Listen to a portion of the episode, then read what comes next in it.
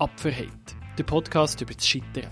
Ich gehöre wahrscheinlich in der Schweiz zu den Leuten, die am meisten Sachen daneben gehauen haben. Ich bin auf über 50 verschiedene Projekte gekommen, die ich gemacht habe, die nicht funktioniert haben. Unternehmerinnen und Unternehmer erzählen von ihren besten Ideen, die nicht funktioniert haben. Wir haben harte Zeiten mit kein Lohn, kein Geld, keine Investitionen gehabt, wo wir haben müssen uns über Wasser halten irgendwie.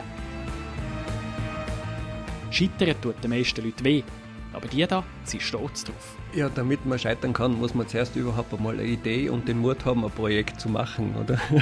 und wenn das vielleicht nicht passiert wäre, das Abverheien, wären wir vielleicht noch nicht so schnell so fix rausgegangen.